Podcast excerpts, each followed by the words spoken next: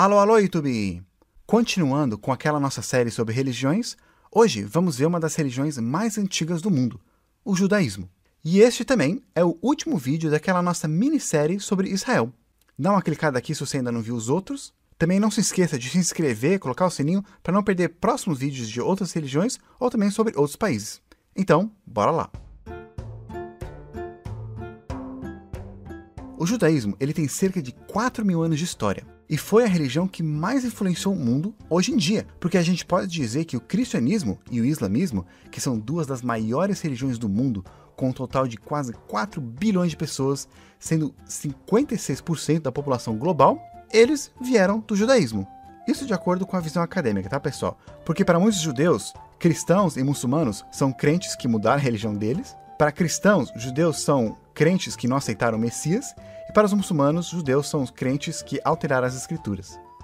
Mas o judaísmo hoje em dia ele é um pouco diferente dessas outras religiões, porque além de ser uma religião, né, uma fé, ele também pode ser considerado como uma cultura, costumes, um povo, uma nação de diferentes línguas e até etnias. Tem aqueles judeus que são de sangue, descendentes dos povos antigos israelitas que viveram lá na Judéia e foram dispersos pelo mundo há mais ou menos dois mil anos atrás.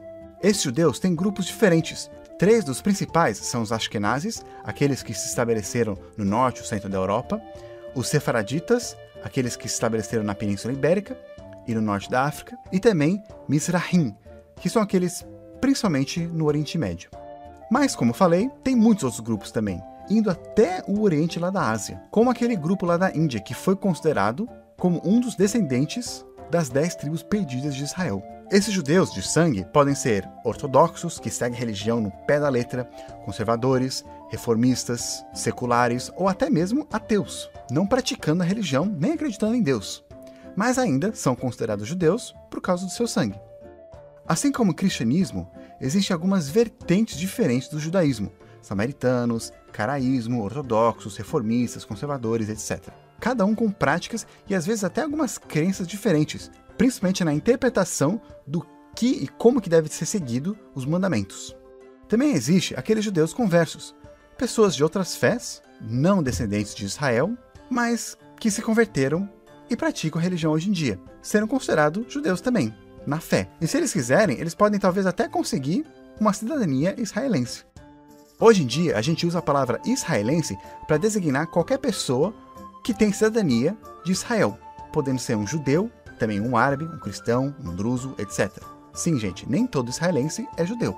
Mas israelita é um outro termo usado para os filhos das doze tribos de Israel, aquela população antiga que viveu lá na Judéia por muitos anos. E também muitos usam esse termo para designar os descendentes dessas doze tribos. Na verdade, como o judaísmo é muito atrelado à política, uma nação, para entender um pouco sobre a religião, também tem que entender um pouco da sua origem, a história do seu país.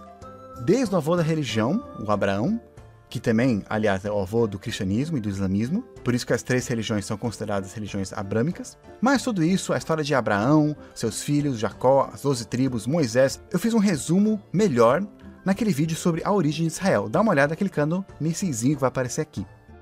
Então agora vamos focar um pouquinho mais no que, que o judaísmo acredita.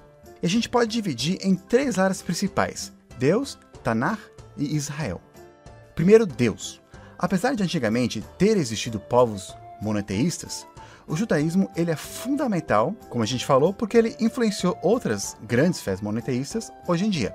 Na época de Abraão, a maior parte das pessoas, elas acreditavam em vários deuses.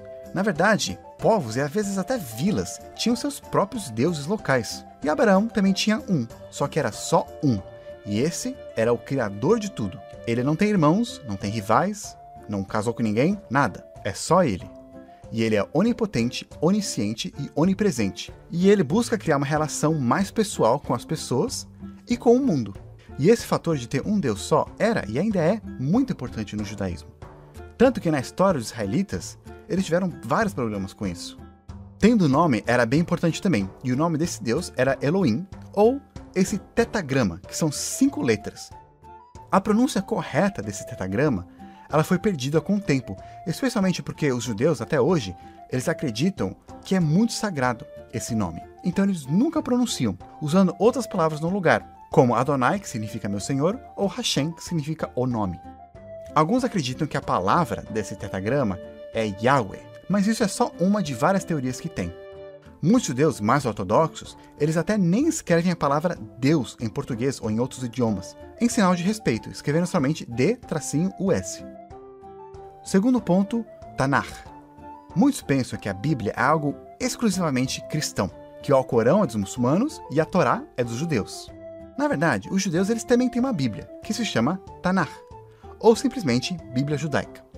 O Velho Testamento da Bíblia cristã é praticamente a mesma coisa que o Tanakh, só que organizado um pouquinho diferente e algumas poucas diferenças de tradução aqui e ali. No começo do Velho Testamento tem cinco livros de Moisés, e esse grupo muitas vezes é chamado pelos cristãos de Pentateuco. Lá no Tanakh, esses cinco livros juntos são chamados de Torá, e para muitos eles são os mais sagrados de todos. As outras seções do Tanakh são escritos de profetas e, por último, outras escrituras. A palavra Tanakh, na verdade, ela é uma combinação de letras. São as três primeiras letras dessas três seções da Bíblia judaica. Além do Tanakh, os judeus também têm o Talmud, que é um conjunto de escritos super importantes para os judeus, com mais de 10 milhões de palavras e 38 volumes. É uma grande coleção de comentários, principalmente sobre a Torá, como que a Torá deve ser interpretada. Lá tem histórias, debates, literatura, filosofia, lendas, etc. É uma das fundações da lei judaica e um guia para o judaísmo moderno. Na Bíblia hebraica, tem todos os mandamentos que os judeus devem seguir. Todo mundo conhece, ou pelo menos já ouviu falar, nos 10 mandamentos. Pois é, na verdade, são 613 mandamentos, ou também chamados pelos judeus de mitzvah. Os 10 mais famosos foram escritos nas duas tábuas de pedra, dadas a Moisés por Deus, e guardados dentro de uma arca. Eles pegavam essa arca e colocavam dentro de um santuário chamado tabernáculo, durante os anos que eles viviam no deserto. Mas aí, depois de Jerusalém, eles construíram um templo e guardavam a arca lá dentro. Um dos motivos do templo ser bem sagrado. Infelizmente, com guerras e conflitos, eles acabaram perdendo essa arca. Em geral, todos os mandamentos servem para ajudar na adoração desse único Deus e fazer as pessoas obedecerem seus mandamentos e chegar mais perto dele. Em troca, Deus ele abençoa o povo, fazendo deles uma grande nação e dando para eles a terra prometida. Um dos mandamentos um pouquinho diferentes, vividos pelos judeus mais conhecidos no mundo, são as regras de alimentação. Os judeus eles só podem comer kosher. O que, que é isso? Kosher são regras do que pode e o que não pode comer e até como que se prepara os alimentos. Todas as frutas, legumes, grãos, é tudo ok. Mas animais têm várias regras, como, por exemplo, só pode comer animais que ruminam, têm cascos fendidos, frutos do mar somente com escamas, barbatanas, etc. Outra parte bem importante dos mandamentos para os judeus é o dia do sábado, ou Shabat. Depois de criar o mundo, Deus descansou no sétimo dia, então os judeus fazem o mesmo. Interessantemente, para muitos, especialmente aqueles que vivem em Israel, o sábado, o Shabat, começa no pôr do sol da sexta-feira, ou seja, assim que o sol se põe, já é sábado.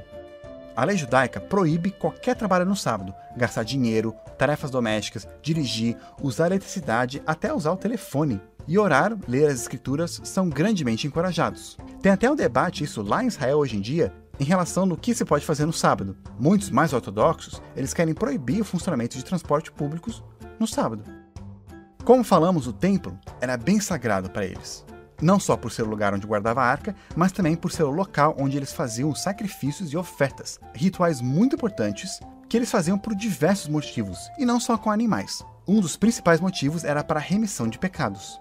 Todas as cerimônias no templo eram feitas pelos filhos da tribo de Levi, que é uma das tribos lá de Israel, que a função deles era fazer esses trabalhos do templo. Mas, desde a destruição do segundo templo, muitos judeus acreditam que não se deve fazer sacrifício ou ofertas em nenhum outro lugar.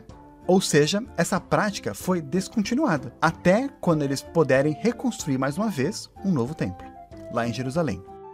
Mas algumas vertentes mais antigas do judaísmo eles continuam fazendo, por exemplo, os samaritanos, que ainda existem lá em Israel, e eles têm costumes bastante diferentes dos judeus. O terceiro ponto bem importante no judaísmo é Israel. Israel como uma nação e uma terra, um povo do convênio de Deus.